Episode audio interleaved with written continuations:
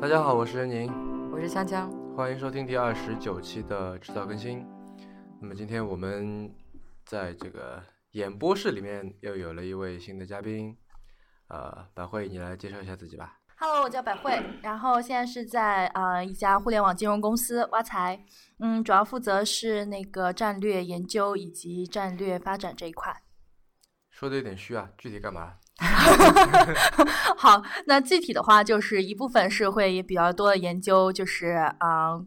公司这个互联互联网金融这个层面上一些战略以及竞品分析，还有的话会跟合规等等一些相关。嗯，挖财以前是做记账的是吧？对，挖财的话，最早是啊零九年记账起家，当然是就是几个阿里的员工，他们当时出来直接开始做了一个记账的 APP，、这个还是比较早，当时就直接是 mobile base，所以也是比较领先的一个想法吧。嗯，到了一三年开始记有了一些并购啊、加入了信测数据等等，我们开始会做理财以及信贷的一些业务。嗯，那你为什么会入这一行嘞？这一行，金融？嗯，金融的话是因这为还有当很时多坑啊，我感觉，真的吗？很多什么坑啊？嗯，我感觉这个就金融这行的水和坑都比一般的就和其他行业吧，比很多行业都要深以及多。我觉得，作其为一实个也在金哦融行业里的人， 我觉得这是因为金融是非常多面，然后各行各业，因为金融又是一个偏，我觉得在实体架构上它是架了一层，嗯所以在各行各业里头又都会渗入到金融。嗯，那在金融这个领域当中的话，就是有宽泛的，也有非常就是细细着力点就比较深的。那么就是我之前做的话，可能都是偏就是 corporate finance 以及嗯，就是互联网金融。其实进入这个行业，我觉得也是主要看到互金，嗯，特别是互联网加的这么一个大潮流和趋势。嗯就不管是传统金融也好等等，虽然我不是特别支持说什么东西都要带上一个互联网加，但是我觉得就是通过互联网作为一个渠道，或者说作为一个销售的方式，以及它整个优化它的效率，是我觉得是必经的必经之路。嗯所以也是，嗯，当然接触互金的话，也是因为毕竟后面半部分金融相对有一些接触、有了解，学的也是这个，之前工作也是跟它相关。那么加上一个互联网，我当时想说应该不会那么难吧， 所以就也是，嗯、当然也是我主要是可能看人，当时觉得，呃，这家公司的领导班子非常强，所以想跟在后头多学习。哎，所以你以前这个大学学的是金融吧？对我大学学的就是金融，然后辅修信息系统。嗯嗯，我那段时间在就学金融，包括考 CFA 什么的。然后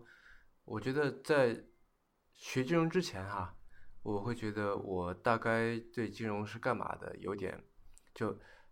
好像还知道一点儿。然后呢，越学越糊涂， 这怎么这也是金融，那也是金融。后来发现，就是我觉得，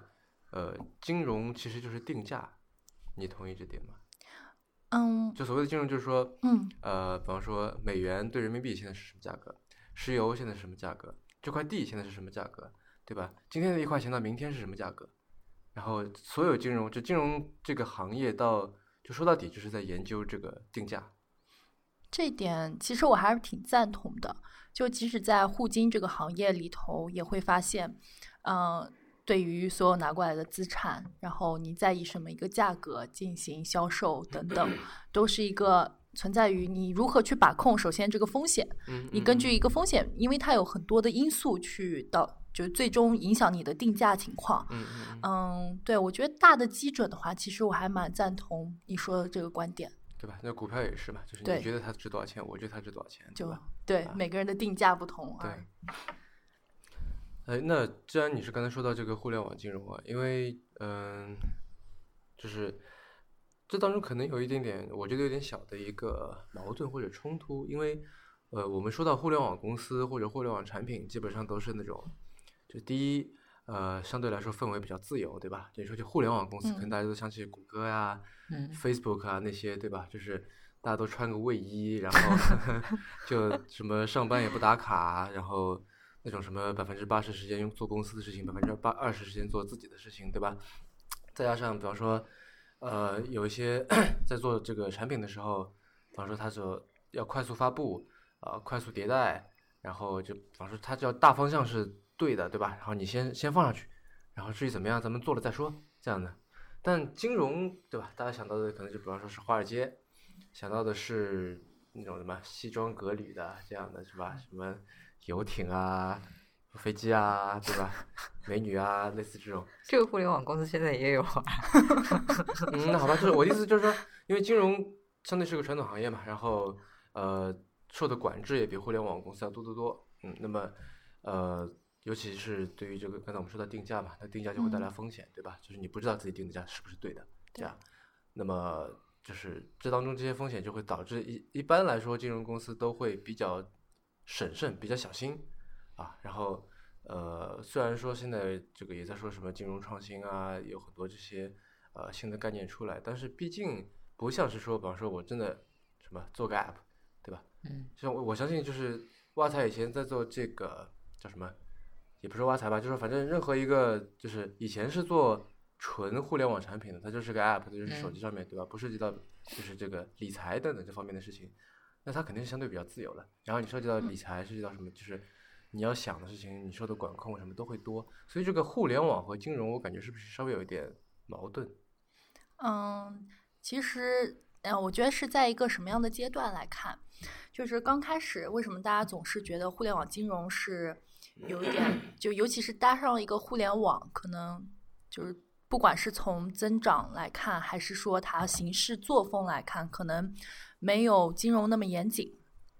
以及那么就是审慎一些。嗯，嗯，一方面的确，互联网有它的一个特性在里头。你刚刚也说到，就是迭代，它的速度非常快发展。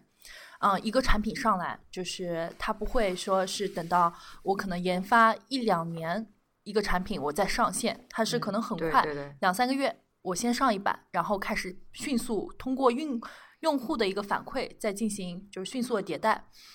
那么在这个整个中国的话，互金这个行业可能也就是在是支付宝就呃应该嗯算招财、s o r r y 招财宝或余额宝这一波是由余额宝带起的这么一个头，那嗯可能也就在一二年这个时间点。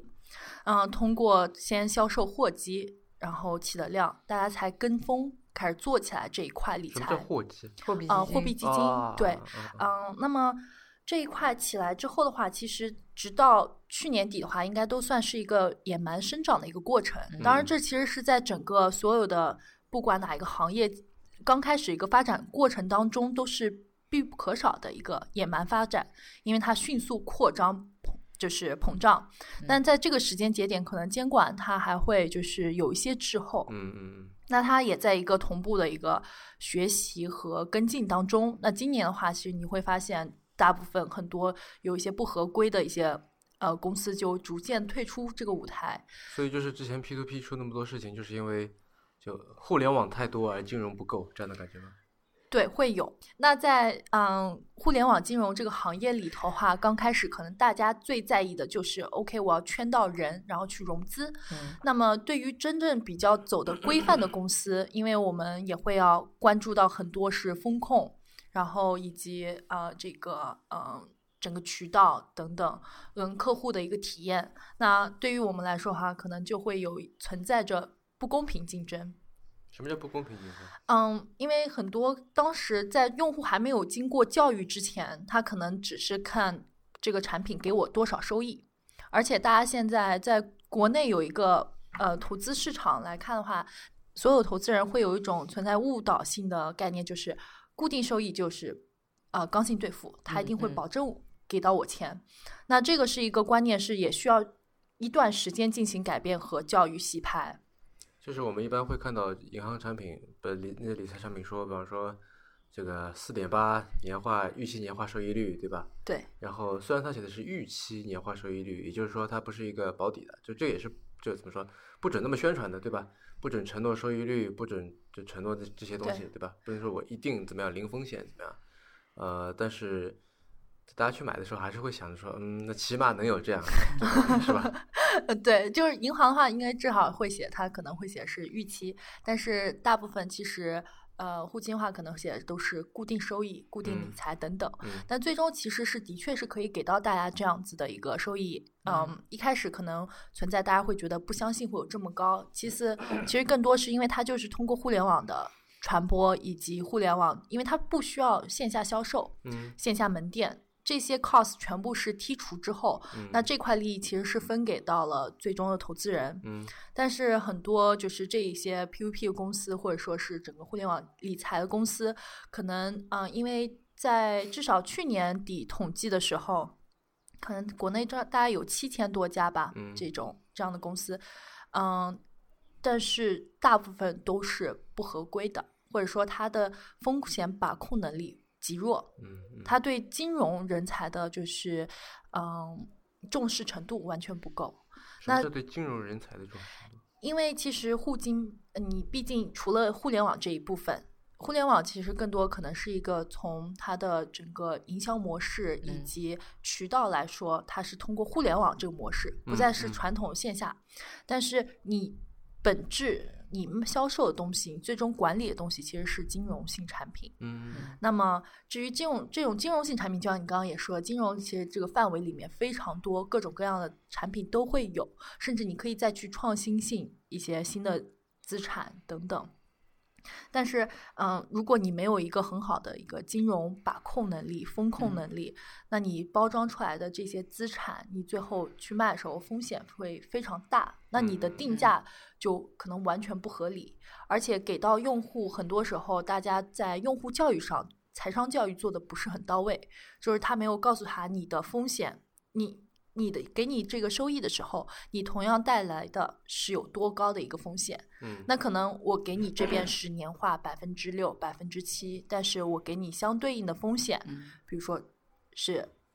几乎为零等等。嗯，嗯那那边给到你年化百分之十五，但它风险可能是百分之十、二十的嗯可嗯能嗯性，这个会 default。那这些的话，就是呃，可能大家在平台披露啊等等这一上面还没有做的特别到位。嗯不过今年的话，十月十月中旬的时候，当时监管有发文，国务院发文的时候就专门讲了，就是互金这一块嗯有关披露也好，还是信息整治等等，嗯、所以就是你会发现监管也其实也慢慢开始跟进脚步，嗯而这个市场已经从。这两三年前的这种野蛮生长，到一个开始精细化运营，嗯大家不能再靠说我随便出去，我给出一个什么样超高利率的产品来吸引客户，这个是不嗯可持续的，因为你也没有办法。在整个大环境、市场大环境、利率都在下行的情况下，我还能保证那么高的收益，对嗯对，就是业内的人金做金融的人，大家也会觉得不靠谱。嗯那你怎么维持到那个？那那只能是 take more risks。那对你嗯一那旦就变 take 成 more 庞氏 risk，骗局了，是对，吧那就是一个庞氏骗局。嗯所以说，就是为什么金融可能在这个里头作用还是非常的重要，而且嗯其实你会发现，就是很多呃相对比较走在前面的第，不管是第一梯队、第二梯队的这些互联网金融公司，它对于风控的把握还是非常到位的。对，哎对，呃，其实我就是有一天在跟朋友聊哈，嗯，然后我发现就是我们对于这个互联网金融这个概念，其实有点不一样的理解。嗯，一方面呢，就是感觉互联网金融有一种理解是说是就是在网上卖金融产品，就以嗯前就是比方说什么那些国有银行或者四大行对吧？然后对它本来就是要卖理财产品的对，，然后本来呢你是要去网点，在现在线下呢买的，现在就转到了线上。对，现在你就是在网上在 app 对里对对面就对转个账，这样就跟买余额宝似的，嗯啊，这是一种。然后另外一种呢，互联网金融就等于小理财公司，就等于那些就你不知道名字，但是就可能有一个有一个就就你在你不知道的时候出来了，然后在你不知道的时候又又消失了，就互联网在这里就等于山，就怎么说小型的，或者对是就比较山寨的那些。呃，对，对，似乎是这样。你觉得哪个是对的？嗯，其实我正好看了一下，就嗯是之前有看过在 Business Insider 上面，嗯嗯它有专门做了一个就是 FinTech 呃 ecosystem。那其实互联网金融其实在这个里头，不仅仅是理财也好，嗯还是说是啊、呃就是存续等等，它其实有分了非常多。像大家知道，像支付宝也是属于互联网金融，嗯它是属于互联网支金融支付这一个领嗯域。嗯那像在支付 transfer 这个里头，最大几个大家也都耳熟能详，嗯支付宝，然后那个微 PayPal 众、啊什么的 PayPal，嗯然后微信这个支付。嗯那么像就是也会有这种啊、呃就是 lending and financing。嗯那这一嗯块哈就。就是类似于大家其实听过最多的，可能之前因为它上市嘛， Lending 啊 Club Lending Club， Club，、嗯对，然后 Prosper on Deck 这一嗯些。那中国的话，其实就是一个类似于 P2P，嗯就是一个 PVP 的一个概念。那嗯在 PVP 这一个领域，就是中国国内也有很很就是很多家做的比较好的，底下好像预期已经宣布要准备上市的 p a y t a i 等等，也嗯有很多家做的不太好的，非常多家做的不太 好。之前大家可能就也说过，就是最终可能留存活下就是前两百名等等。嗯那么就是欣慰的就是我，至少我们都是在前十几名，对吧？嗯那那个那还会有就是 retail banking，、嗯那就是这种微众银行，就是一嗯个网商银行嘛。嗯嗯嗯还有，然后 financial management，那这种就是可能到时候底下也会可以提到的，就是一个智能投顾等等，嗯嗯嗯它会有出现的话，在国外可能比较出名的是 Betterment，然后甚至 Robinhood 嗯罗宾汉、这个免费进行美股交易等等，那国内也会有这一类型。嗯嗯嗯，那就顺便来聊一下这个 fintech 这个事情哈。对，我一直觉得啊，这个东西不应该叫 fintech，嗯叫 Tech Fin 是吗？对我觉得它应该叫啊 tech。对， 这这这所谓的 fintech 就是 finance 加 technology 嘛，对 Yeah 吧？一个一个一个简称。但我觉得就它是一种就是金融技术，对吧？这样看嗯但我觉得它不是嘛，它是应该是就是有技术加成的金融，对，对吧？所以我觉得它不应该叫 fintech，应该应该叫 tech fin。这样，嗯，对，其实你看中中文直接翻译这个互联网金融的时候，很多人是喜欢翻成 Internet Finance，、嗯嗯，所以就是在中国的时候，大家会侧重点是在金融那一 finance，块，嗯对，而在美国 FinTech 就是侧重点最后是在一个 tech 上，因为 tech 公司比较酷 啊。这个我赞同啊。 当然，就是在技术上面的话，大家都是会比较，嗯，我个人感觉啊，就是美国可能在这一圈上面，它对技术的重要性，嗯，把握的可能会重视程度更高一些。嗯，嗯当然，其嗯实其实国内的就是整个氛围来看，嗯中国的话，其实大家在做这种技术上面的话，也是我觉得是前面几家可能会真的投入会比较大。嗯然后越往后头很多就是可能模仿其他的会比较多一些。嗯，然后尤其你看打开这些，你就随便你嗯，挑个十几二十家 PVP 网页，基本上打开就是可能都一个模板一个套路对啊对 啊，等等。嗯，那当然就是嗯，因为我们会有不一样的东西，会有记账或者是有就是。啊、理财这一块，那会看有些不一样的点。但是如果你只是专攻一个领域去看它的这些不同公司的网页时候，没有什么看到太多的新鲜点在那儿。那更多就是也会关注到为什么就会觉得金融更重要，因为你能存活下来，存活比别人久，你做的比别人更好。嗯，不仅仅是你的金融的服务的能力，其次是你的客户体验，以及整个甚至就像支付，嗯，支付的，就是因为这个里头也是会涉及到，比如支付路由等等。那小的公司可能就不会去做这些东西，但是嗯大一点的公司的话，大家我们也会去注意到，嗯，你是不是应该有个支付路由，帮大家选择最好的一个路径，然后高峰期不要堵在那儿。嗯那这些的话，就是，呃，就科技上会去嗯注意，但是，嗯，可能大家拿出来说的时候都不会觉得那么炫酷。大家在中国国内还是觉 得说金融更炫酷吧？嗯， 对好吧吧？哎，我要帮小白听众问一个问题，嗯，就是这些钱啊，投到互联网公司里以后，比方说对我有我我，比方说我往余额宝里面转了五万块钱，然后这个钱余额宝去拿去干嘛了？为什么它可以就是给我这样的收益呢？它肯定是做一件收益更高的事情，对吧？嗯然后当中一部分收益是分到我，他自己留下一部分，对，对吧？那他去干嘛了呢？一般，这个的话，呃，正好也就普及一下。嗯现在如果说大家在投资这些所有互联网金融公司的产品的时候，它应该都是有，它它肯定其实之前应该都会有这些合同等等。嗯嗯，我我相信之前这种尤其大的都会做的比较好，然后大家可以仔细看一下，因为上面一般都会说你的头像是什么，所以但很多人可能不会去关注，说我嗯投了什么，只看哎收益还可以，哎时间还 OK，对，我就觉得大投多了数。人都又有是这什么样。背书什么的，对吧？打银对行有机什么构背的书保或险这些，对，就是这些的话都会有，而且有的是那个，比如说我平台会有一些，就是嗯、呃就是认认可，或者说这个产品还会有一个，比如说一家保险公司认保等等。那么，嗯，余额宝这些的话，它主要是投在了货币基金里头。嗯，那么这个的话，其实货基的呃近一年的收益就一直在下滑嘛，嗯所以嗯为什好我么还再补充一个问题，什么对叫货基？对货币基金金，对，嗯，货币基金的话，因为这在这期节目里面，我觉得我要对帮这个小白小白又又对啊一些问题是吧？对，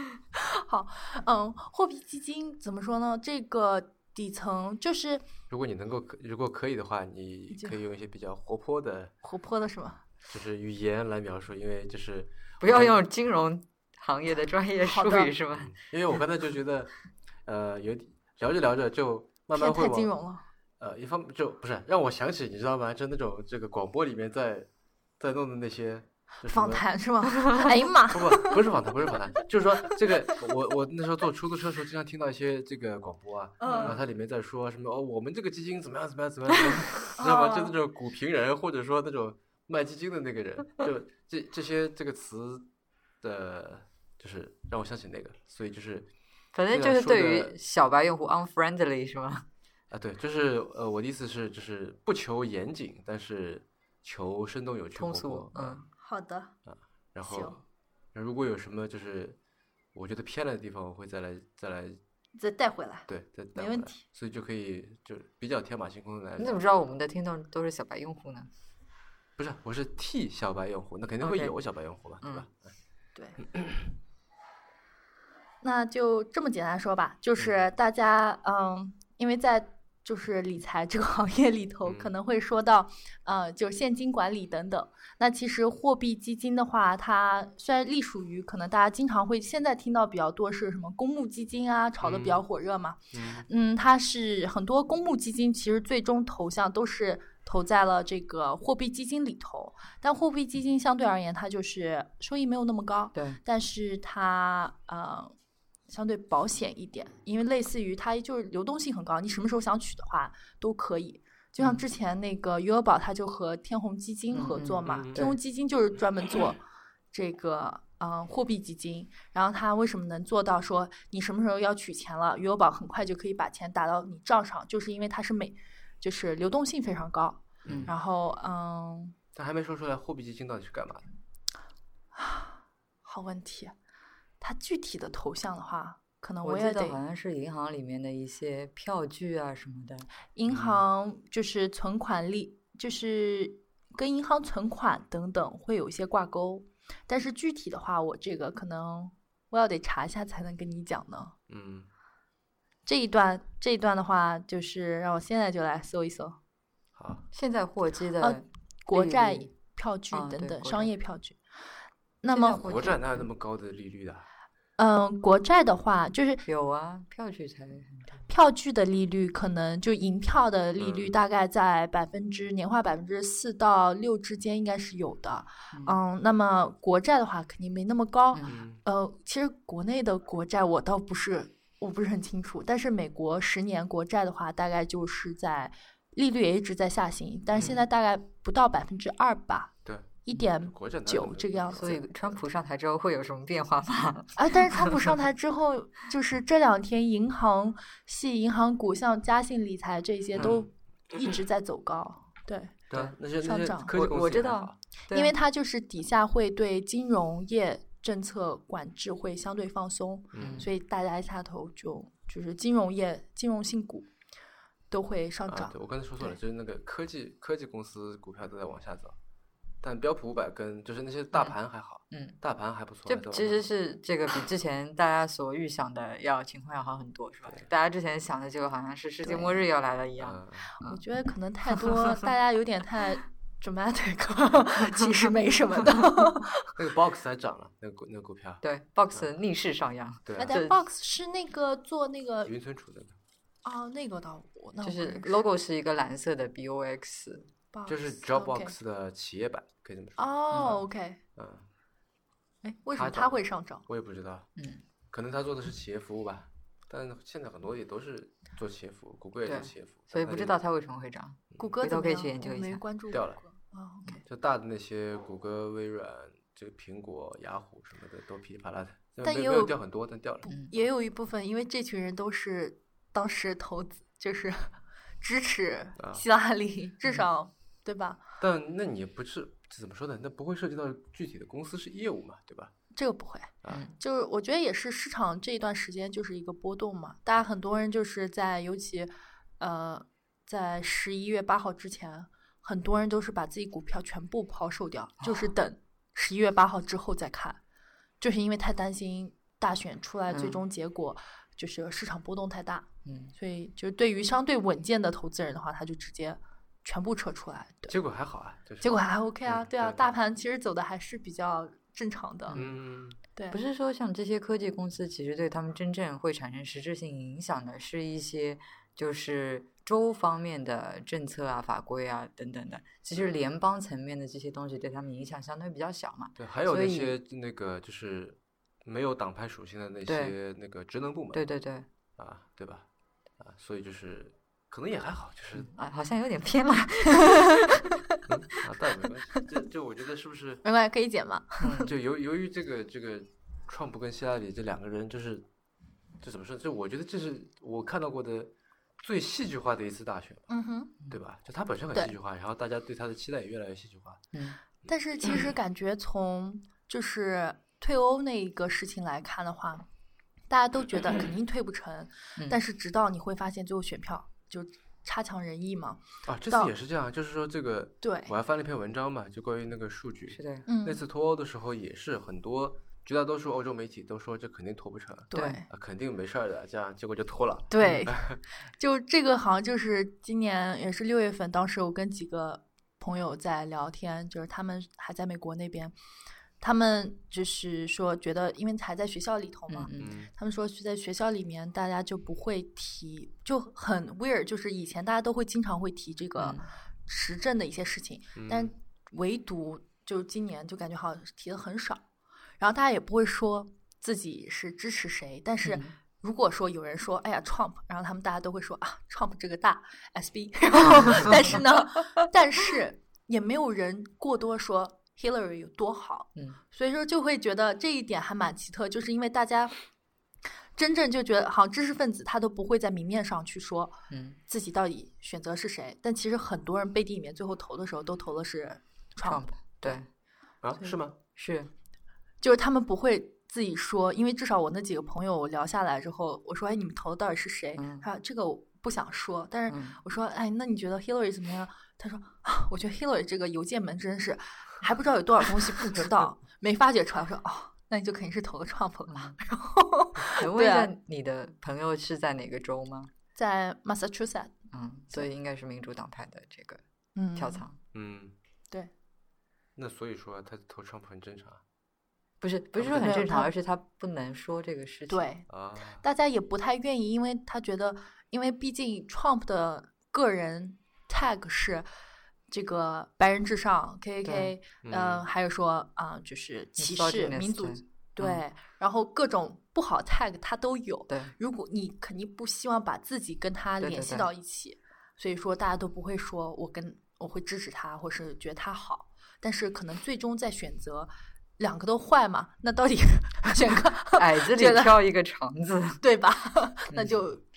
Trump 喽。在就在九月十五号的时候，我已经我发过一个朋友圈，嗯找出来，我说，就希腊那那时候还没有出这个邮件门接嗯，嗯就这么对严重啊。我那时候就说，我说希拉里是说不出哪里明显不好，嗯但总觉得他少点什么。嗯，然后创不是说不出哪 里明显好，但总觉得他有点什么。 对，其实你这句话还是说的有点什么的。对你这句话说，的，我觉得是然后后面还有一句说，我说就像现在的 Android 和 iOS。呃哎嗯 Android 是哪不知道哪里明显不好，但总觉得少点什么，嗯对吧？iOS 是对就不是说不知道哪里有明显特别好的，但总觉得有点什么。对，这样是，还蛮赞同的。嗯，啊，美国大选这事情感觉有了一个戏剧化的过程，然后戏剧化的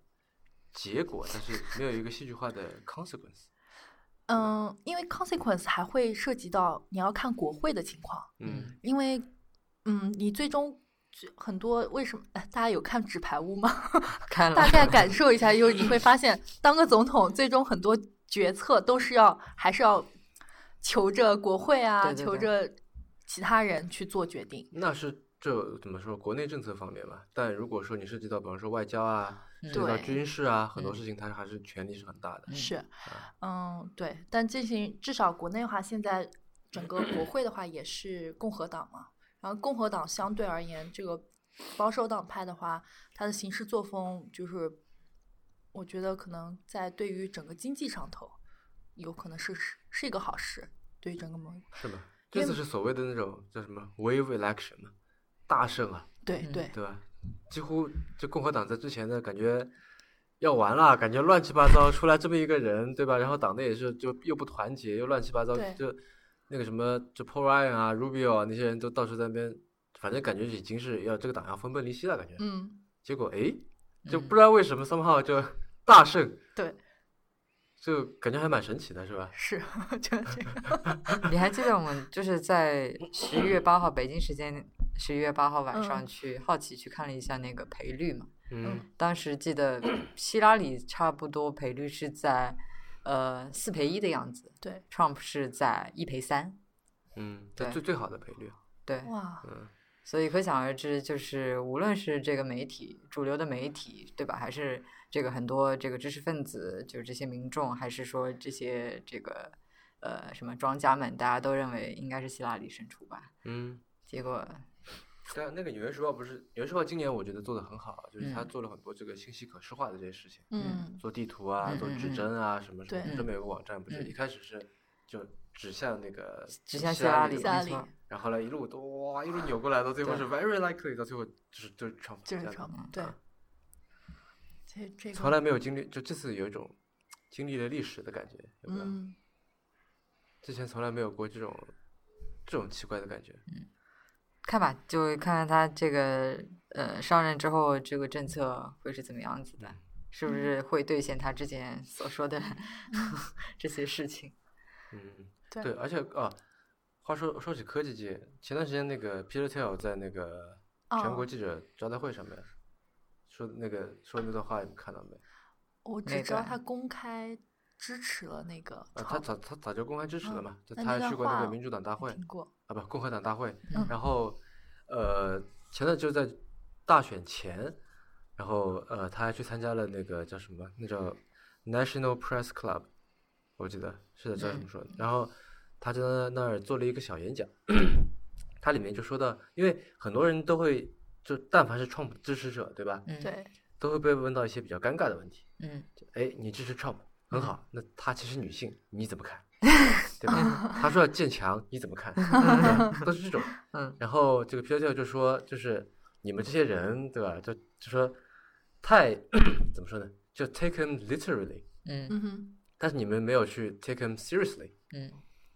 然后他说，就是你如果是 lit- literally 该怎么翻译啊？就是太就主从字面字上面面上去理对解，对对，就是他说要建墙，你们说啊你要建个什么样的墙，对吧？嗯他说要什么解决经济问题，你们就说要解决什么样的经济问题。他说这个说一些，比方说种族或者女性方面的事情，然后你就说啊你怎么怎么不行。他说你不能 take 他这个 literally，对吧？你要认真的去对待他。他说真正认真的去对待他呢，是就说不把他说的这个话当成一个实际的话，而是当成一种表态。嗯我觉得这有点诡辩啊，就是，对吧？就是说，虽然他说这些话，但是呢，其实他的意思是说，我要认真的去对待这个，比如说移民问题， 嗯，就他是这么在给他洗地，我觉得嗯呃，还有点那啥，还包括他在那个呃，就是共和党的全国大会上面，我觉得他讲的，就皮特肖讲的很，挺还挺糟糕的，我觉得，是吧？就全程感觉是那种叫什么，有点希拉里的范儿，就是全程瞪着眼睛， 皮笑肉不笑的在那里说，我就觉得。嗯 presentation 不是很好是吧？ 对就对毕对竟不是 Ivanka 长得就比较迷人啊什么的。哦，那伊万卡真的是，我觉得太 强了，哦我也我我是看了以往看，我没 有看别的这样。好吧，你就是嗯，女神上来就瞬间被圈粉是吧？嗯嗯，真的真的厉害，我觉这得，对，真的我完全被圈粉。对啊，就这次感觉是拼女儿的，是吧？ 嗯，那希腊人的女儿就比较，嗯，那啥，那叫什么切尔西嘛，是吧？对嗯，Chelsea。呃，哎，拉回来，拉回来，拉回来，就不知道拉到哪里去了。 哦，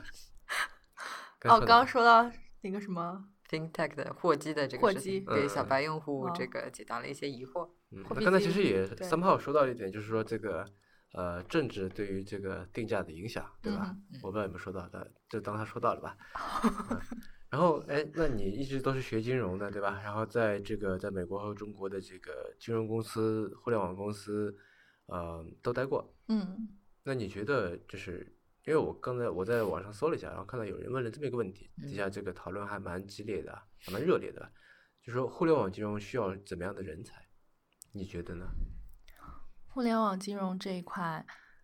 啊，这么说当然有有点太直白、太你傻想了说，我但这是样的吗？ 这当然不是啊，当然是，但是呢，没有，我觉得是的确是最好是互联网和金融都会懂一些，嗯但是你也的确需要两方面就是非常拔尖的人。所谓的懂互联网什么意思？会编程吗？啊、没有懂互联网，我觉得更多是一个互联网思维和互嗯联网这么一个它的行为模式。那更多互联网当中，很多就是一个你要不停的迭代、不停的创新等等。嗯，那这个就是节奏会非常快，你不能再是按照就是传统金融那么一个呃一步一步一步这么走。那么很多，而且是还有一个，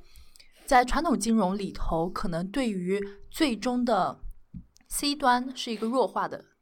除非你是在做财富管理，那 C 端很重要，因为就是有钱就是大爷， 那你就得赶紧抱着大爷腿。但是呢，不是做财富管理这一块哈，说句实话，可能 C 端我觉得都相对而言没有那么受到重视，或者他们的 input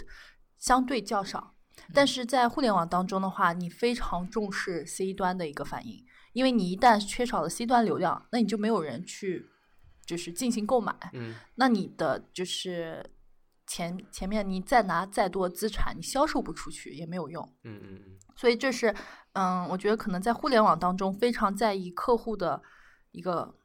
就是反应以及产品设计等等，因为像就像我们 CEO 的话，也是天天自己在看这个 APP，然后如果发现有任何问题，或者说一个一条短信上面有任何小的一些问题错用错户别体字验什么上，面的问题是吧？对他都会立刻就是告诉到我们那个部门，嗯，然后立刻要进行修改等等。嗯这个话就是互联网企业相对扁平化，也是一个好处之一。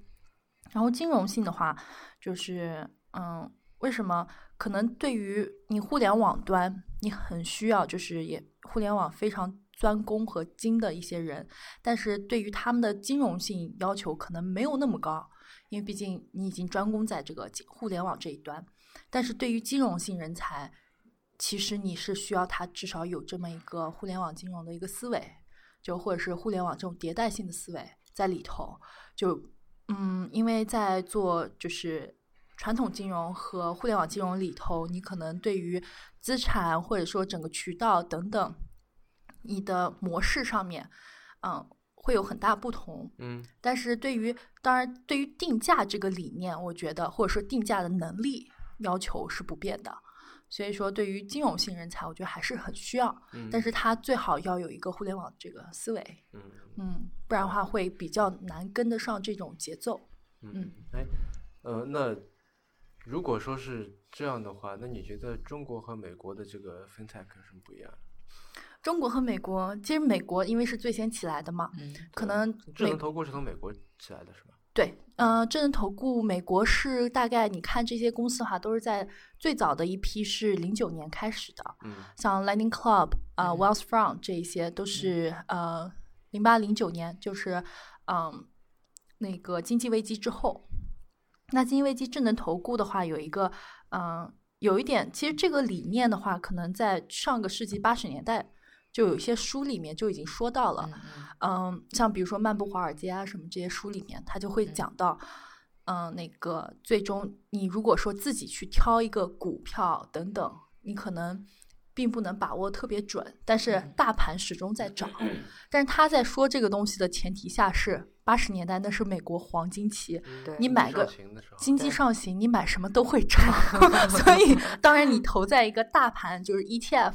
或者是一个 index 里头，嗯那就跟着涨嘛。对，但是现在这个美国大的形势情况来看的话，它不是这么一个情况。嗯那么对于你的选股能力就要求会高出很多。当然，你还是可以投在一个大的行业里头，你投 ETF 配置等等。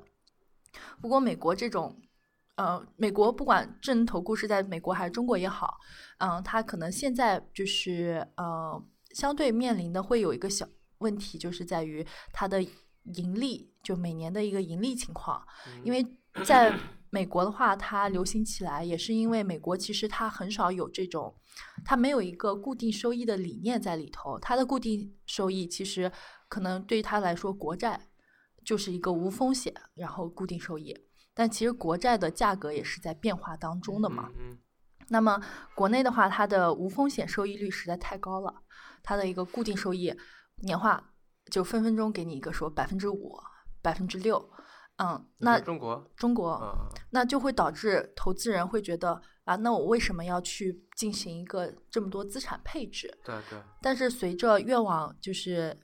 一个是利率在下行，然后经济可能并不是特别好的时候，你更需要你不能把所有钱都放在一处嘛，嗯那 ETF 作为一个投资工具来说的话，就是嗯，它就是相当于你比如说你有一百块钱，你可能原来的话你只能买个撑死了你买个两家对公司的股票吧，嗯我随便举个例子啊。但是呢，你买一个 ETF，你可能一百块钱你就放在一只 ETF 里头，它底层投了十几二十家公司，那你就帮你分散投资。嗯，只是美我来 国嗯我来解释一下 E ETF。ETF ，E 是这样子的，是一种呃特殊的基金，然后呢，就是 比方说呃呃，比方说汽车行业，那汽车行业其实有很多这个从上游、下游，对吧？除了这些汽车公司之外，比方说钢铁、橡胶、能源等等，都可以算这泛汽车行业的这个领域。那如果说你看好汽车行业，但是呢， 这行业里面公司实在是太多了，你不想每一个都去买，这时候就你就可以买一个所谓，就我不知道有没有啊，可能会有吧，就那种汽车行业 ETF，他已经买了所有的这些呃公司的股票，然后呢，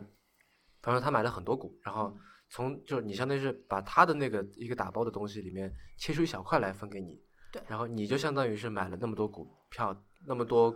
公司的股票的一小部分，这对样子，对，嗯是就是就相当于你买个大披萨，然对后你不想买多个不同口味的，但是你把所有料都撒在一个上头，对对对然后切那么一小块，对对， 对，这个比比喻好很，形象。嗯，就成了就是你买个 E ETF。嗯然后哎那国智能内投顾到底是什么？智能投顾其实，嗯、因英为文呃之我想我想前啊加一个背对景知识啊，就是以前我们在我忘了在看哪一个书还是文章的时候，就他就说到，呃，如果把某一年我忘了是哪一年了，嗯就是全美所有交易员的这个成绩，呃，加在一起再平均一下的话，嗯，呃，基本上跟一个就是猴子选的差不多，就是乱选这样子， 乱选股票结果是一样的，就随机选这样。啊，那也就是说，其实然后在最关键的是说，这些交易员他的这个就是历史成绩是没有参考价值的，哦，就有可能说他去年做的很好，今年做的一塌糊涂，也可能他去年做的一塌糊涂，今年做的特别好，这样。那也就是说，这事儿就是你选交易员或者选什么这就不存在什么所谓的股神，对吧？嗯这种人对的存在， 就选一个交易员来帮你选股，其实跟选一个猴子是差不多的，是吧？呃，对，就 technically 是，然后呃，就是就是，所以有人说嘛，就是你如果就是去买这个，就自己在选股的话，怎么自己看点什么消息，对吧？什么证券报的那整天研究，什么就看那些什么股评人的那些文章或者视频，倒不如就买个 ETF 或者就买个那个那个就指数股就完了，买个标普五百，这样，我觉得也是，就是说，嗯，因为其实就是我刚刚说有一有一本书里面讲到这个，但是呢，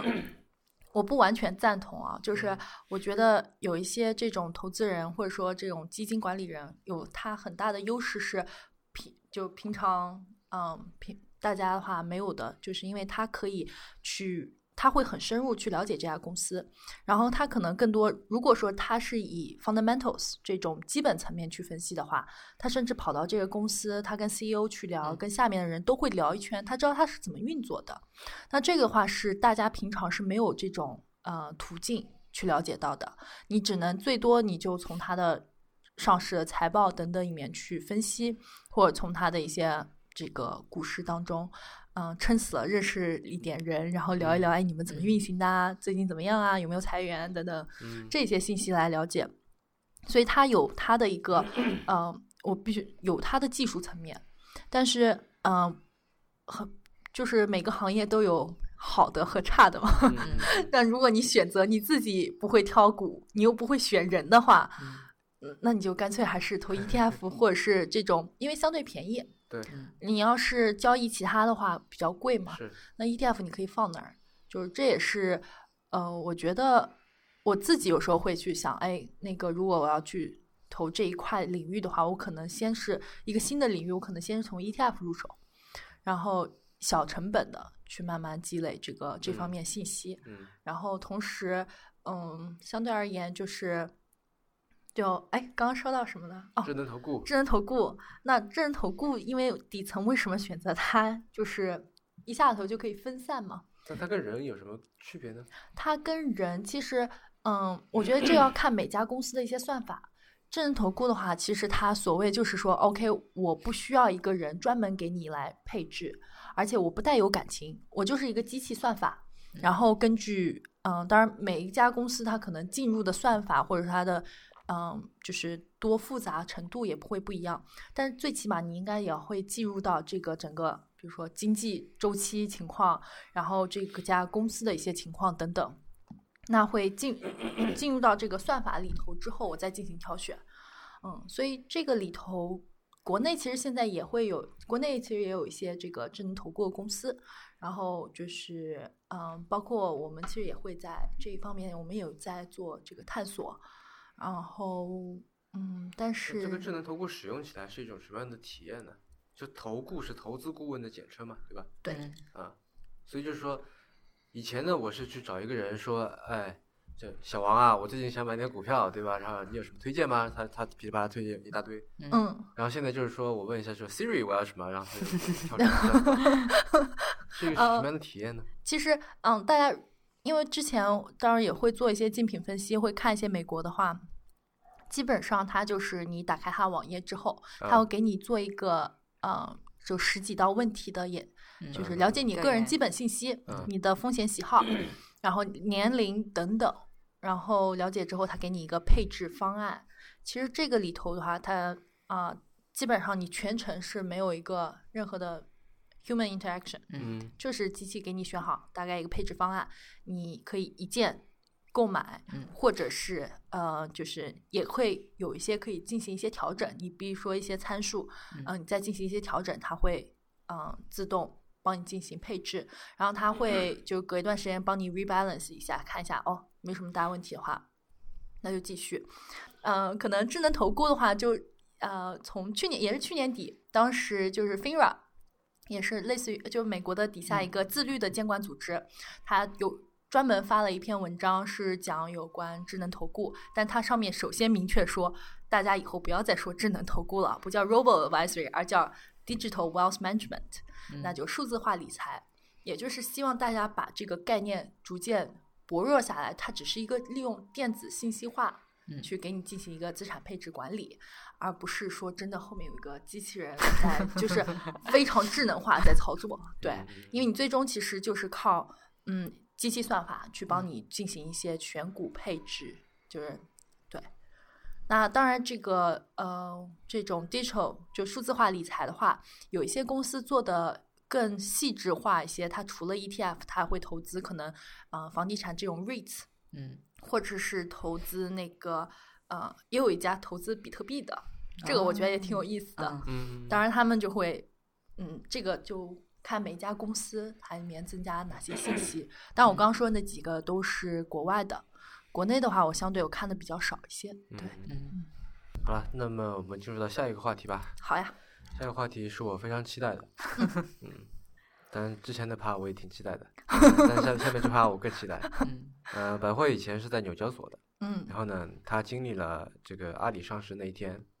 对，所以呃，给我们讲讲那天的故事。好啊，嗯，其实阿里上市在那之前的话，因为我们大家其实之前就会接到消息嘛，嗯，然后哎哦其先实说说你在纽交纽交所干嘛吧。哦，好，嗯，我在纽交所刚开始的话是做 corporate finance 这一块，然后主要是做嗯 NYC Technologies，然后当时做我们嗯就是菲律宾和英国 Belfast 那嗯两块的，就是 revenue 和 cost financials。啊，之后的话换到了就是美国，呃，专门做美国市场，就是 data market data 这一块 revenue analysis，嗯，很多就是一个你知道相对比较周期化的，就要工做作很哈，多报朝表九是晚吗五内容嗯也对对，比较相对比较轻松的一个工作。你是什嗯然么时候后进去的？我是一二年，一二年。对，啊，然后当时我觉得就是，嗯，在这个平台上，然后因为我们其实是在交易所大厅的话都有 access，所以我经常，嗯，工作其实不是那么忙，所以嗯一结束我做完自己事情，我就会经常跑到交易大厅上，然后跟一些交易员交流他们的一些经历，嗯所以他们的有些很多故事，我觉得还挺有趣的， 因为大部分这些交易员其实是在 trading floor 上待了有至少十五年，嗯我觉得最年轻的一个也是待了十五年，就是那很些多红背心是吧？红马甲那些。呃，变蓝了， 变蓝了是蓝色的。啊！因为现你在们是蓝色的。对对，我们是蓝。色，啊深深交所应该是红色的。啊，对对对对。嗯然后，嗯，而因为美国其实不是很喜欢，美国正好啊，股对对市对大对盘是反着的。 是是。我一开始他其实们也看不着喜也欢很红不外习线惯，我想嗯说，哎，为什么大盘一片绿，大家还这么 开心？ 然后意识到哦，OK，就是跟国内是完全是反着来对的。对对，他们是他们是涨是绿色，然后跌是红色。对，所以嗯，很多时候有去道理交有易道大理厅的嗯时候，甚至有 IPO 就是 listing 的时候，大家嗯基本上不会去穿红色， 嗯但是除了就是中国公司的话，还是比较 prefer 有一些红色的存在嘛。史玉柱，对，对，我记得 我在网上看到一篇帖子，然后有一些那个关于关于那个阿里上市那一天的一些照片嘛，然后巨人集团的那个史玉柱，他穿的非常的另类。是白色外套是白色的运动服，然后里面一件鲜红色的 polo 衫。那一天来的嘉宾也非常多，嗯、因为嗯很多都是呃马爸爸的好朋友们，是对，嗯，那一天就是也是纽交所最繁忙，因为我嗯有一直帮着那个上市部和市场公关部那边做一些中国上市公司嗯相关的东西。 嗯嗯，那一次是大家最紧张的一次，因为我嗯从来没有过那么多，就是首先 trading floor 上没有那么多参观人员，嗯其次也没有那么多媒体到纽交所来。然后那次可能媒体的话就一百六十号人差不多，然后我们是把整整一层楼就直接给它划分出来，就是给媒体专区。嗯嗯，那那一次的话就是我听从说是早开始的晨特别早，对，呃，我们就是工作人员的话，我们其实我我大概是我是五点半就起来，然啊后为什么那么六早点钟到的，六点可能六点十分我就到了嗯公司，这天是呐平常的这个上班时间吗？不是 平常，但是其实交易员的话，我跟他们聊的时候，他现在他们基本上七点钟肯定都到了，嗯七点钟到之后先是看那个新闻。嗯然后我们开市是九点半开市嗯嘛，对，所以他基本上在九点那个时间点就差不多做好一些准备。嗯然后九点，嗯，你到交易大厅上，你会发现九点钟已经开始进入相对已经紧张的状态或比较繁忙，然后九点半，呃，就是是真正的开市。那在那之前，大家就是，呃，所有的准备工作以及呃。交易人员都会直接全部到位。那嗯么九点半到十点钟，对于交易人员每天来说都是最繁忙一天，因为刚开盘，交易量最大的时候就是九点早晨九点半到十点和下午收市前三点半到四点这个之间。然后其他时间段的话，他们还是比较轻松的，因为相对而言，就是现在都是呃有 algorithm 对在对对后面 trading 嘛，嗯除非出现大的一些紧急状况或者是一些比较大单的时候，它会显示在屏幕上面，它再去进行一些人工处理。也是为什么和可能和纳斯达克有区别的地方，纳斯达克全部是呃电脑操作，那这边的话有人工的一个服务在里头，它就会有看盘，就是出现什么问题，那我怎么如何进行调整。然啊后之前也有看过有一家呃有一个公司当时是开盘的时候，价格比上一个收市呃区域低了可能将近超过百分之五，它就会直接先停盘，先不急着开盘，就是要搞清楚为什么，因为这个嗯报价可能会出现问题。那他这个在检查的过程当中，除了这一家公司的做市商以外，还有一个 trading floor 的一个人，他会专门陪他一起去检查。啊，，对，就是相对就两道审核。嗯，那那一天的话，就是大家比较早，也是主要担心人太多。 嗯其实我们那一天早上到，可能是具体时间我有点记不清，因为我到了公司的时候天还没亮，嗯，就很嗯早。但我们那边已经全部做好准备。那个时候就还是是夏天吧，呃，九月如果没记错，九月秋十九天号秋吧，天，九月十九号，对，嗯嗯，然后嗯、呃那大家就开始统一进行，因为你所有的嘉宾等等，还继需要走一个专门通道进行嗯 check in、嗯，那嘉宾和媒体又是两个分开的，对，媒体你想都有一百多号人，还要做安检，对还要做这个嗯、就是每个人要做一个小胸呃小牌牌牌，对、嗯胸牌。那这个话都会花挺长时间，嗯嗯，所以都是比较早就开始提前做准备。那媒体方面的话，就是在可能七点多、七八点的时候，在外面都已经围了一大圈。嗯所以当时他们在进来的时候，或者是露相的时候，我们都嗯要控制着一些，呃，外面情况。场可上是为什么你也在做这个事情？就你平时难道是平时不是我，我主要是我的是 corporate finance，但哦对是啊会那个，因为我们那边就是，呃，市场部和上市部都没有中国人，嗯，然后就之前因为经常会有中国公司之前嗯哦上市，或者是呃中国一些领导过去，然后我是就会直接是同声传译，后或者是介绍一下啊、呃纽交所的一些情况等嗯等。嗯嗯哎所以当天是不是你们有很多呃员工，就原本是跟这个没有工作跟这个没有特别大关系的，但是在那一天会被调过来，就是参与相关的安排？嗯，有几个会被调过来，但嗯不会那么多，因为基本上就是所有的上市部和市场部的人全部调动起来了，嗯对，就还 OK。因为其他部门你临时调人的话，很多人不清楚到底具体要做什么。嗯嗯，然后因为之前大家就已经有一年多的这个这方面的接触了解，就大家清楚 OK 要管的是什么。然后，嗯，我一开始是在媒体区，主嗯要是在看媒体的所有一些情况，正好，嗯，但后面的话是就直接到了交易大厅上面，因为也嗯觉得可能来访人员比较多，然后，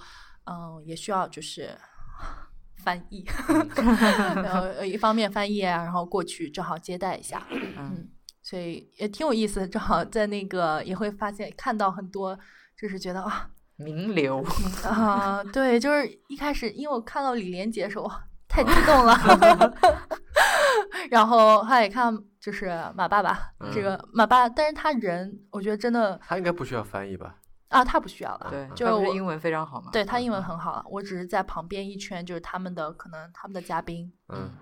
他的朋友等等。嗯，更多的是就是也会讲解一下这个纽交所一些情况，还有嗯嗯因为那一天开盘时间也是嗯华了纽交所历史上最久的一次，为什么会那么久啊？全球询价，就嗯是在每一家公司就是上市之就 IPO 当天，它其实是有一个，因为它有一个专门的做市商嘛，对阿里是我巴克莱是吧？对啊巴对，克巴克莱， 嗯，对水遁德 公爵的那好个吧 logo，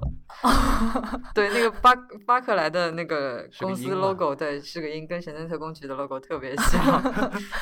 然后那个做市商那个那个人他是也是之前接了 Twitter 嗯嗯啊， 他后面几家科技大的公司到纽交所过来，直直接都是找都是这一他个人。对，嗯，对啊，我我话又说回来，我觉得就你刚才说纳斯达克嘛，嗯，之前感觉说科技股什么的都都是是找纳斯达克，啊对，然后最近好像这纳斯达克已经没落了，嗯，好多都是上纽交所。纳斯达克它有它的优势了，但是但最近没嗯、人呃找他了，感觉。因为 Trillo 也是那个纽交所对吧？对，然后是不是从 Facebook 开始啊？呃，没有 Facebook 是在纳斯达对克我们嘛是，从但那个是时候那开个始事件，那不就做砸了吗？对，然后就不敢去做它了。我觉得从这个事件开始，是不是就发现大家都往纽交所开始走了？嗯，对，开始多了，然后嗯，可能一四年的时候，我们的科技股就是所有上市的科技股当中，我们占了百分之五十八。嗯，啊，哦那么，因为主要还有就是不同的体量来看，就是纽交所相对大型企业、嗯中小型企业，就是大型企业比例要比其他交易所都要高出很多。嗯，那是么纳斯达克可能上的支数要多出很多，但是它的这个 market cap 没有那么大。嗯对，纳斯达克基本上就就那么几家大公司嘛，对嗯对吧？嗯，对就那些大的，苹果、谷歌、Facebook 那些，就已经撑起半壁江山了，这些公司，对吧？啊嗯纽交所这传统企业还是蛮多的嘛。非常嗯多呃，就是尤其以前这些传统企业都是往纽交所跑。对，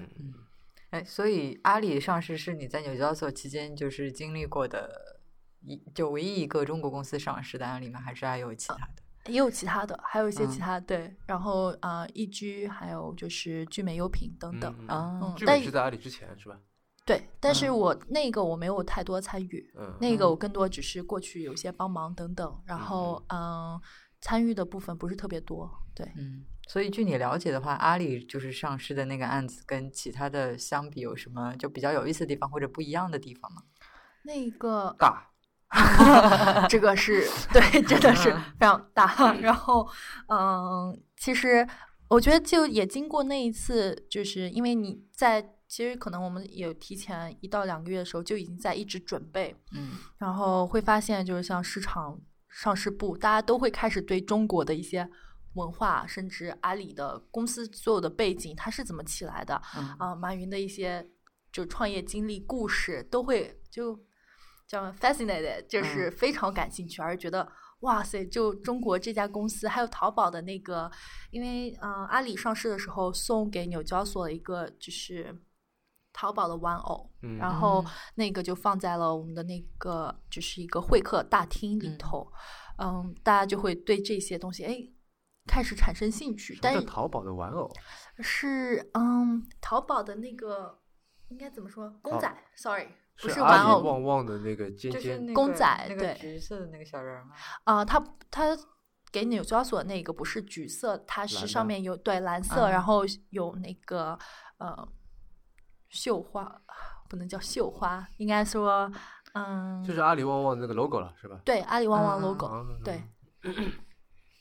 所以在这之前，阿里上市之前的话，他们其实是不清楚这个公司的状况的。嗯，没有那么清楚，因为大嗯家可能在美国唯一接触到呃阿里的话，就是可能阿里 Express，但是阿里 Express 在比较多，阿里 Express 是什么？淘宝就是国际，啊它的对淘宝国国际，啊它在海外的话，可能只有做这种嗯、呃零售业嗯业务的嗯人嗯可能嗯会接触，但是对于金融行业的人基本上不会接触到。 对所以他们经过一段时间的学习，就知道他为什么 Ticker 要叫要叫要叫爸爸，是吧哎，这个好问题，啊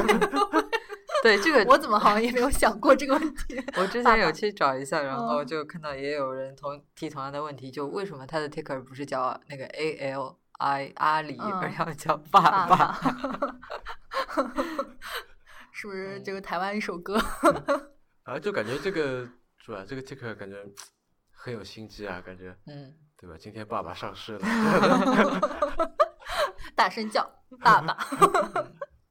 然后我看到有一种说法，不知道是真的还是假的， 就嗯是说那个 A L R 不是是很多穆斯林他名字的开头嘛？哦啊，嗯对，所以如果说你在呃美国那边取这个 ticker 的名字的话，可能人家一搜就会出来很多就是不太好的这个信息，有不好的联想。那他完全可以叫什么 ALBB 这样子的，对吧？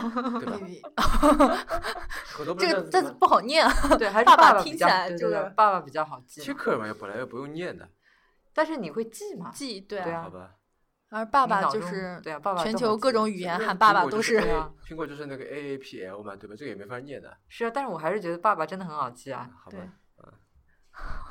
而且是通用的嘛，对吧？全球各地叫爸爸都是叫爸爸，爸爸，啊、不是吧？大部分对都是这样，爸爸爸爸，反正对差不多， ，Happy 什么都是这样，哦，好吧，我记得啊妈妈好像差不多的，都是嗯，反正都是大同小异嘛。嗯嗯，对，啊，你就说那天，那就说天那天，嗯啊，但反正就是对全球询价时间比较久，然后开盘大概可能就是刚开始开的，最后好像是最终是在一百零二块吧，如果没记错的话，嗯真正开盘都快已经十二点了，到中午的时间，嗯就一般开盘其实可能在十短的可能十分钟几分钟就开始看，就是直接上市开盘。长的话可能是在一个多小时这个样子，但是他花了有你想九点半到十一点半，可能两个小两个多小时。在这个期间，这马爸爸在干什么？妈妈就在旁边就是看着做市商那一圈，然后也会接受采访。嗯，嗯，我倒没有特别 follow 就是马爸爸的行程，嗯，然后有看到就是我想说，这这些嘉宾在干什么？就是嘉宾，很多嘉啥的宾就那种在，对，其实很多人是在那个就是上面有一个 balcony，就是在嗯上面等着。然后因为大部分人也是都认识的嘛，所以嗯他们之对间也会有一些交流。然后有一些人会下来在就是 trading floor 上走动，但因为那一天本身交易员所有的人都很多集中在那里，所以说呃走动机会也不是特别多。然后嗯、哎呀，孙正义，孙正义的嗯话，他其实是一直在 trading floor 上，就在边上一点，因为嗯，纽交所大大就是 trading floor 的中央是那个 CNBC 嗯嗯的直播台、嗯演播嗯台，然后呃，就是孙爸爸就站在旁 边，对，一般孙爷爷了，但是啊、呃都非常平易近人。然后也有一些大家都过去跟他聊聊天，当时是为什么，怎么想到投嗯资？嗯，因为这个其实这个故事的话，大部分人都已经对听过嘛。对对，嗯嗯，对，但是非常平易近人，然后有大家去聊天，嗯，就是但是孙孙爸爸可能就开盘之后他就先撤了，对因为其实也没他什么事儿嘛，是吧？他对就过来接受一下采访，基本上就嗯露个脸。捧个场，这种嗯感觉是吧？啊，哎，所以你有看到那个所谓的敲钟的那一刻吗？哦，敲钟那个看到，但敲钟那一刻其实不是呃他们自己上去，而是找了八个客户，啊对对对，嗯对淘宝这个用我户觉得还蛮有意思。一般敲钟不都是老板自己上去？对，对，我记得是上次哪个公司啊，好像也是找那个客户上去敲的，是吗？嗯，我忘了哪个了，也有的，嗯嗯嗯，其实我觉得这一点还是蛮好的，因为真要呃他们自己高管去敲的话，估计站不下我也觉得而且还会引发内 部不是 啊矛对是对盾是其吧实啊嗯让客户敲，一方面然后就他是那个 Twitter 也是这样子的，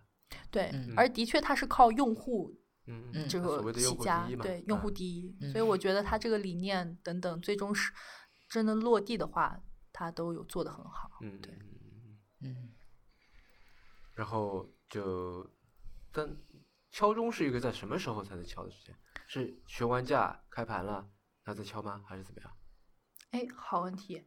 嗯。哦，其实不是，嗯，不是询完价敲，而是在那之前，那就是在九点半，因为我们开市的时候嗯会有这个钟，嗯就这个啊钟响就代表 OK 开市，啊，九点钟准时肯敲， 9点是半吧9点半半开始9点半九点半准时敲，嗯，然后敲完之后开始大家就所有开盘，嗯嗯，但是对于 IPO 的公司的话，因为你第一次上就是呃进入到这个二级市场里头，那嗯他先要全球询价，知道大家都想要买多少股，或者是要卖多少股，在什么一个价格，他要保证这个，因为所有的人报价，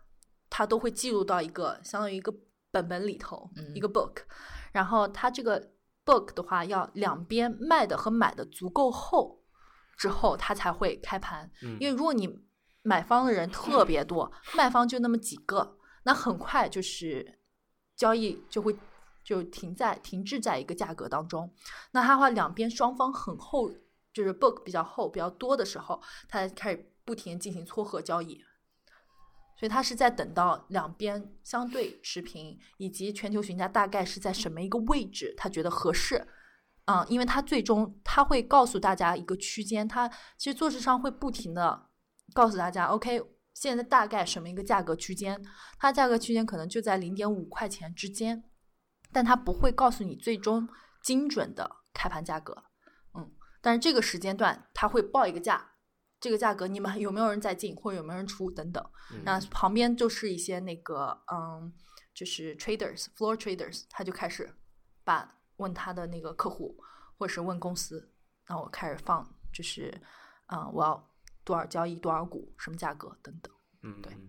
那所以如果那天没有 IPO 的公司的话，那个钟是谁来敲呢？嗯，这个的话就看情况，有嗯可能是我们呃在这里上市的公司，它可能嗯周年庆等等，也有可啊能是那个公益性，就是什么叫公益性？公益性公司，比如说像之前我印象比较深刻，有一家公司叫 Water Collective，嗯，就是一个嗯是非盈利机构这样子对的，非盈利机构嗯 nonprofit 公司去上市敲钟，也有可能就是嗯学校等等。然后因为嗯我们之前我们大学就是嗯跟另外一个大学我们有个 rivalry，嗯然后就是橄榄球赛，啊、是一一百哎一百五十周年历史。然后我们当时就是有一天是上市的时候，上市中就是我们公司的人，就是开市钟是吧？开市中，哎、嗯等一下，那天是开市还是闭市？反正其中 忘了早晨还是下午了。嗯然后是我们学校的这些呃 board 还有校嗯长去敲的，哦啊，就是啊作为一种这个庆典一样的庆典对、也嗯会有，嗯，因为不是每天都会有公公司上市嘛，对对对。那嗯么，尤其 B 市中一般不会是上市公司敲、嗯 b 市中一般都是那个可能把机会给到已经在这里上市的公司，可能周嗯年庆也好，或者是就刚刚说的 nonprofit 这些公司，嗯嗯嗯嗯，以及学校等等，嗯，都 会有。嗯嗯这个还蛮有意思的，嗯我还以为一直都是公司去敲的。对，我还以为是如果没有就如果没有公司嗯 IPO 的话，自那己就是敲个吗是个电铃， 就是啊没有没有，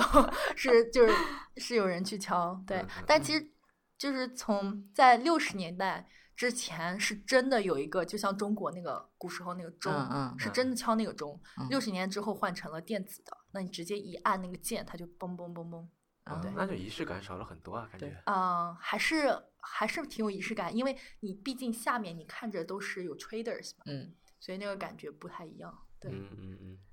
所以六十年代之前的话，是真的有这么一个巨大的钟，然后建在纽交所的这个楼里面的，然后你就拿一个那个锤子去敲一下。应该是锤子吧。六十年代之前，因为哎好这像一啊像那段种我也是庙读里的那 种那个木头 OK，哇我很确定不是木 头，因为在那之前，我很多也是看我们公司的，就是我们有在七楼，反正一会些有史看料，啊，对，有一嗯些相当于一个历史的小 gallery，然后我嗯们看一些照片等等。然后在那之前的话，在那个时间可能真的底下非常挤，就你每个人啊、每个交易员之间都是挨紧挨着的。嗯嗯，嗯现在的话比较空场一些嘛，嗯然后现在可嗯能也就三四百号人，就交嗯易员所加上所有的 floor administration，嗯，但是原来的话最高时间达到了七千号人，同样的地方，哦天对呐，你想这个密度的话就嗯嗯嗯完全不一样。嗯。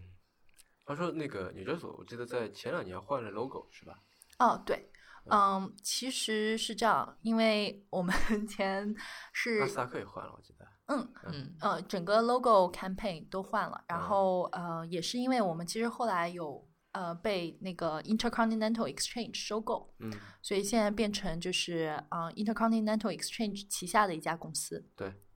所以进行，但是在那之前就进行了一次，啊、应该就是一二年的时候，因为我嗯当时进公司嗯会、嗯嗯嗯呃看到一个原来的 logo，、嗯然后进来之后用的一些所有材料等等，又是另外一个新的 logo，颜色就更多更鲜艳一些，比之前嗯更活泼一些。嗯嗯嗯嗯，对字体也换了，我记得。对，嗯，现在他用的什么字体啊？应该是定制的吧？我觉得嗯，反哦对啊，正一是般做这些的都是用定制的字体。就是呃是个无衬线的，然嗯后比较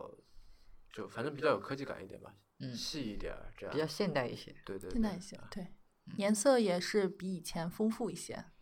还是蓝的吗？嗯嗯，当然后来有就是有点嗯蓝绿它有个都渐会变有是些吧我记得对对嗯，渐嗯变色。嗯然后之前的话就纯一色，就是嗯，呃偏深蓝一点。对，纳斯达克也换了，之哇，前你是好那个关注 logo，就我自己其实都没有很很认真仔细看，但是只是觉得后面的那个 logo 好看很多。嗯对，纳斯达克以前是很粗的那个吧，纳斯达克那个自重是很很重重的对嗯对对，现在就细细的了，那啥现在就呃对，的确嗯轻盈很多。 是吧？对啊是为了迎合这个科技行业的这种扁平化设计的趋势嘛？对，我觉得其实虽然说纽交所比较传统啊，但嗯它在这个方面我觉得做的比纳斯达克要好。我觉得它是纽交所先换的，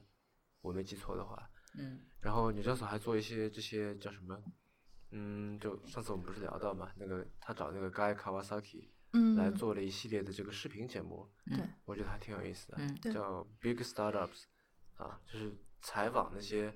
呃创业公司，然后这个 Guy Kawasaki 过去就是以一个叫什么 mentor 这样的一个身份，嗯说你们这做的什么不好，哪里好，什么什么，给他对们所谓的什么点评一下，嗯这样，然后这一系列的这个视频做的还蛮好的，是，啊嗯，应该是在可能就是一四年底或一五年初吧，呃，就是会做好像刚开始做一个 small business initiative。对嗯，那对于就是这种小型的创业公司，嗯，可能会有更多的一些 education program 等等。嗯，这这个这些是，我反正都没有听到，就对是纳斯达克有在做，嗯嗯，嗯，我我觉得他们好像作为一个科技起家的一个板块有点没落了。嗯最近你看哪个科技公司还去那里上市啊？很少了 吧？啊，我们这么说，纳斯达克他会他会不会很不爽，这是事实吧？不是吗？在话筒的另 一端拿着锤子。那这狂是事实狂呀，是不是？啊嗯，对，的确，嗯，这也是可能在之前大家每次说到三四年前说到科技公司，但也是我觉得纳斯达克它一开始在中国这个市场做宣传做得非常好的点，嗯就是它重点就是我科技公司对我的宣传，在国内经常大家会说，嗯，因为之前介绍工作的时候，他我刚说完哦。在纽交所工作，人家说哦，你在纳斯达克工作怎么样？ 就哦，OK，对对，所以就是这也是他，我觉得之前在宣传和整个呃 PR 上头他的强处。之前倒不是说在中国，在全世界都是一样啊，对吧？那苹果、对谷歌、微软这些不是，就我所以我说嘛，还感觉 Facebook 那个事件是一个分水岭。对，啊就是那一次事件，嗯，就是对他整个公司运营严重性造成对啊非常大，就你想 Facebook 这样十年一遇的这样的公司，对 吧？然后你给它搞啊成这样子，嗯搞成对对吧？这个，我们其实之前也会拿这个作为一个案例，反面案例会说一下，就是那你在也是 selling point，那嗯就是。嗯嗯你在我们这边就不可能，因为我们这边都实时都是有做市商在看着的，嗯所以说，如果出现大的问题，而且，嗯，为什么有时候需要做市商？他其实自己手上有这些股票，嗯他觉得哎，股价在下跌的时候，他是有义务我要自己买进去，我要买，然后保证这个价格下跌的时候不是一个大的回落，而是一点儿一点儿嗯阶梯式的嗯掉下来，或者是涨的时候也不至于一下头疯涨。嗯，当然，这个个东西也是一定范围内可控，就是如果过大的波动的话，它也没有办法去控制。嗯，对。好，好嗯要吧不我们进入下一个环节？啊，我们有一个固定环节啊，嗯叫做 One More Thing，就是说你可以帮我们推荐，就给我们听众推荐一本书或者一个 App、一个硬件或者什么，反正就各种吧，就是你觉得值得关注的人事物这样嗯，啊，随便什么，就是你觉得有意思的、觉得好的这样。好，嗯，最近推荐的，其实最近读书读的真的很少，不一定要书啊，就是也可以是 对个 app，也可以是哪怕是一件你觉得或者一只股 票？对对也可以嗯 something，对 something 是吧？啊那个，嗯，最近 app 或者说一种让值我得很没关注节的操，哈，我就直接说啊，推荐那个 挖哇挖财挖财宝，然后但不会了，不会了， 那个或者我是还一是很种有节值操得的，之前还有一个呃嘉宾推荐过，呃，推荐了一个人嗯。啊，对吧？他推荐哦就一件事情，或者对说一个值得去对的地方，或对者说哪怕一种特别好吃，但是可能很就是大多数都没吃过，很值得试一试的一种食物也可或以。者一种概念？嗯对，其实，嗯，可能如果我这样说，对，说人吧，因为嗯我最近其实是，这虽然这个人之前就已经很出名了，但我是最近才了解到他的一些书也好，还是他的一些呃公众号，叫李嗯笑来、啊，哦 那我以为你要是推荐你们老板。啊，我们老板真的很帅的，也和你们 highly recommend 一下。 老板，你听见了吗？ 那个，嗯，那李笑来的话，就是我觉得，呃，我主要是上一次，嗯、上一个月在知乎 Live 上面听了嗯他的，就是有关，嗯，阅读操作系阅统读是吧对 啊啊就是阅读系统。然后我个人觉得还是挺受益的是，主要嗯是在于，他说到一个，如果你看一本书，就是好好认真去读，因为我本身我看书其实速度不是很快，嗯然后嗯，在看的时候就是我会发现，如果我很花很长时间去读一本书，我会读的比较透彻一些。嗯，那其实最近读的一本就是很透彻读的话，就是刚才有提到一本就是《漫步华尔街》。嗯嗯，那个里面也讲到了什么这种随机性投资，还是说嗯选择投资人等等。嗯，嗯嗯嗯，那当然就是，嗯，这里面有些东西大家也自己再去辩论一下，嗯 因为这是上应该是上个世纪，反正应该比较早出来，也有十几年了一本书。嗯嗯那么推荐李笑来，我是觉得他的很多一些观念，比如说我比较打动的是，我因为我个人是觉得这个时代或者说现在太多的信息，我有点承受不过来，嗯所以我会 prefer 我要精简精简。但是他的一个理念，或者说他当时发现这个比特币的时候，就是他在 Twitter 上 follow 了一万八千多号人，然后在这个他专门买了个大的显示屏，就去看他这些 feeds，然后突然看到，哎，有一个就是虚拟货币居然价格超过一美元，然后他才开始在那个时间段开始关注这个这个比特币。嗯那我觉得就不同的方式。途径，你可能获取到最终结果是不一样的。当然，就是看每个人的一个习惯，可能真的你充斥太多信息的时候，你会有点受不了。但嗯我觉得换一个角度想，就信息再多，你自己自建一套 filter 体系，而不用说在前端就是说我直接先不管它什么信息，我先过滤掉，或者说我就屏蔽掉。嗯那你可以进来进行一个大的筛选，再 获取到一些就是你自己感兴趣的一些点的信息。那关于李笑来讲那个 live，老福不是也去看了吗？对，对，然后我我我没有看，但是从他给我讲的那个里边儿，我嗯觉得、呃有一点我不是太喜欢，嗯其他且不论啊，就是说他在讲阅读的时候，他其实在这漏了一个定语，叫做非虚构性阅读，嗯，对吧？嗯他讲那些他看的那些书什么的，都是所谓干货书，对都是你可以到里面这个学到点什么东西的。对，嗯对吧？但我总觉得阅读是比这个大得多的一个、一个嗯概念了，对吧？对因为小说、散文、诗歌等等都是阅读，而且我觉得，呃，也许比方说你，我随便说啊，比如你看了《红楼梦》，嗯你不是看，就跟你看了一个什么，嗯，呃，要成功必须学会这五种五种技巧，类似这 种对吧？就这两个算是两个极端嘛，我就对说对对，呃，这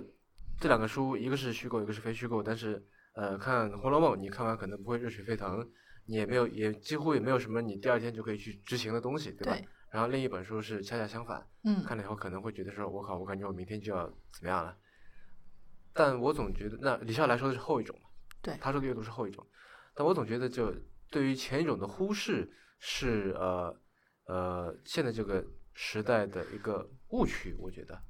啊，我觉得那是非常重要的。现在大家说起阅读，你看一些一看大家书单全是那些那些东西，实对吧用性的，嗯，这一点其实我还蛮赞同，就是，嗯，我觉得书单相对你一定要多分类，就是你可以找一本心理学的，你也找一本就是讲动植物学的都可以，因为其实很多信息都是穿插式的。然后，但是我觉得始终我我个人觉得啊，就是因为像我弟弟现在是在就是香港那边在读书，然后同样是读鲁迅的，就是鲁迅的书，但是他在跟国内方法是完全不同。嗯在那边的时候，老师给你一本书，他更多是他给你提几个问题，而是框架性的问题，你要去思考的。嗯嗯不是说，哎，鲁迅在什么时间做了一个什么事情，嗯，请你告诉我，你赶紧在书中翻出来这个答案嗯。不是，你要去思考，你要串着串联着。而且我在跟他交流的时候说，哎，那你对这个背景啊，作者背景了解吗？他说当然了解啊，不然我怎么去理解他嗯为什么要嗯做这样的事，就是决定，或者说会说这样的话？我说 OK，我说那你原来在国内的时候，或者说在学习语文的时候，你会这么做吗？他说不会啊。嗯就是老师说的，要有阅读方法，嗯大家所有人在意的是这么一个方法，而不是在意我在读这个东西的时候，我了解它的前因后果，这个思维到底是怎么样的？为什么这个人会有这样的决定？就很多时候，我觉得最后是了解一个人性。对，就这是这点，就我觉得对非虚构的那些书在基本上在讲的是事，嗯，对吧？虚构的讲的是人，人对吧？对或者说人性，对对吧？那文学它其实最底层探讨的就是人性，诗歌也是，对对吧？但是那些非虚构的就就是在探讨一个事情，嗯它背后的原理，对吧？它就是就是这些你知道的、不知道的这些呃前因后果，就在嗯说这些嘛，对啊吧？对嗯，非虚构也会有探讨这些人性或者说是比但不可较能形像而文学上那的么问题深啊，啊。否则它就变成文学了。嗯，我觉得好像是通过不同的形式或者说方式来嗯表现这些东西。嗯，当中有一个我觉得可能有点交集的，就是人物传记。嗯嗯，就可能是处于这两个东西的交集，对吧？但你说就随便吧，比如说《聪明投资者》啊，什么《漫步华尔街》，啊嗯，是吧？什么这打败市场的一本小书，你知道这个吗？这个我不知道哎，就是什么《The Little Book That Beats the Market》是那个 Magic Formula 的那个，啊，对对对对，这后个来出了第二版叫做《The Little Book That Still Beats the Market》 好样的，嗯，其实你可以去找来看一下，很很很很哦 薄很小的一一个本一书，个读小的册很子快的，很好玩的，就是我觉得那些书里面，我特别喜欢看的其实是有一点是偏这个历史性的，就是嗯，因为看完，其实我觉得之前在进入这个行业里面，我我现在会有这个感触，就是觉得如果刚开始刚毕业或刚开始工作时候，我先去了解，先看一下美国的整个就是市场经济历史是什么一个情况，因为你会发现这个泡沫可能每十年就有一次泡沫，然后嗯破灭，然后再开始新的一轮，然后对于整个这种周期性的概念或理解，我觉得会更深刻一点。嗯，我觉得嗯是到回了国之后，进入到互联网金融之后，才会有这种很深刻的感触，对于经济周期以嗯及整个行业它在一个周而复始成长、野蛮成长到精细化运营，再到可能后面的一个就是逐渐趋向稳定等等，嗯就是之前可能对这方面概念嗯没有很深刻。对，那这些当然，对我觉得对于是这这些都是事嘛，对于这些事的这个就是理解，当然是非常重要的。呃，然后我觉得就另外有一点是，就是你在面对这个事的时候，应该是什么样一种心态？就嗯，不是说怎么说那种鸡汤式的说，呃，就是什么，我该怎么说来着？什么生死生死之外无大事，对吧？想想你应该怎么样积极的面对每天岁月静好，不是这个意思，而是说，呃，我觉得文学或者诗歌，甚至在他们背后的那些呃泛哲学的讨论，对，是让你能够更清晰的，也不是说更清晰吧，就是说让你能够对这个世界多了解一点。嗯，啊，就是是在事背后的那一层。对，虽然说你了解它，可能对你来说有一点然并卵的感觉，对吧？就并没有说你接下来就可以靠它挣大钱或者怎么样。但是我觉得，对于说的那个一点实现人生的意义，是我觉得会有更更高的帮助吧，对吧？有些沉淀。有点好像是一个是治标，一个是治本，我觉得是有嗯种这种感觉。对，嗯，现在可能就是治标的药吃的有点多，但治本的药，呃，吃的人比较少。这我赞同。啊，那好吧，那我们嗯这期就先这样，谢谢百惠来做客我们的迟早更新啊，让我来收个尾吧。嗯您刚刚收听的是迟早更新的第二十九期，这是一档以科技创新、生活方式和未来商业为主要话题的播客节目，也是呃 Once Ventures 关于热情、趣味和好奇心的音频记录。我们鼓励您给我们任何意见、问题或者反馈。我们的新浪微博 ID 是迟早更新 FM，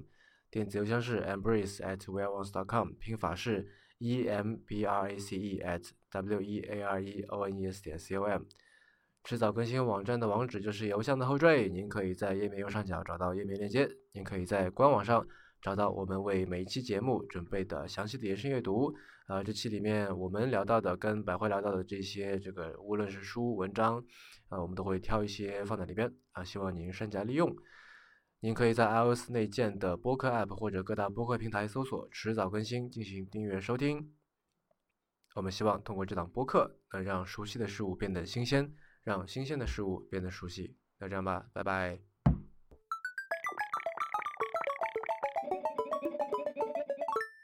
你紧张吗？我不紧张。好的，我第一次录播客时候很紧张，哦，就就算是自己我在也一录点都不紧张，因为我知道后期可以剪。对啊，而且我其实之前有一次纽交所当时有录过一个直播的那个，嗯那个我很紧张。因为是直播，直播，而且要同声传译的问题是，哦我当时有几 个，但说到一个，我当时那个时候老是把 million 和 billion，我就是老十亿、百亿，我这个东西呃十亿、百万，我就是脑子转的特别慢。然后结果那一次直播的时候，我把它上市的发行的股票给说错，发行多少股给说错了，少了一个零，后来就被批的。 然后我就每天就看那个十万呃就百 万十亿，OK 来回来回颠倒，来回颠倒，就后来就哦 OK OK 嗯，你可能可以了吗？呃，可以了。我 OK，这主要是因为那个叫什么，就因为我们的语言里面没有这个说法嘛，对吧？对，嗯，就好像呃，he 和 she 经常会说错，反正我有这个情况，我倒没有至这少种。在早期，我就把数字老是会那个，所以很郁 闷那一次。要去要去要去算嘛，不是这个是对，二十万，然后是比如说两百千换算成，但因为镜头就对着你的时候，嗯当时旁边人说完 了之后我就啊 shoot，早知道这个词这个数字语应该先背一下的。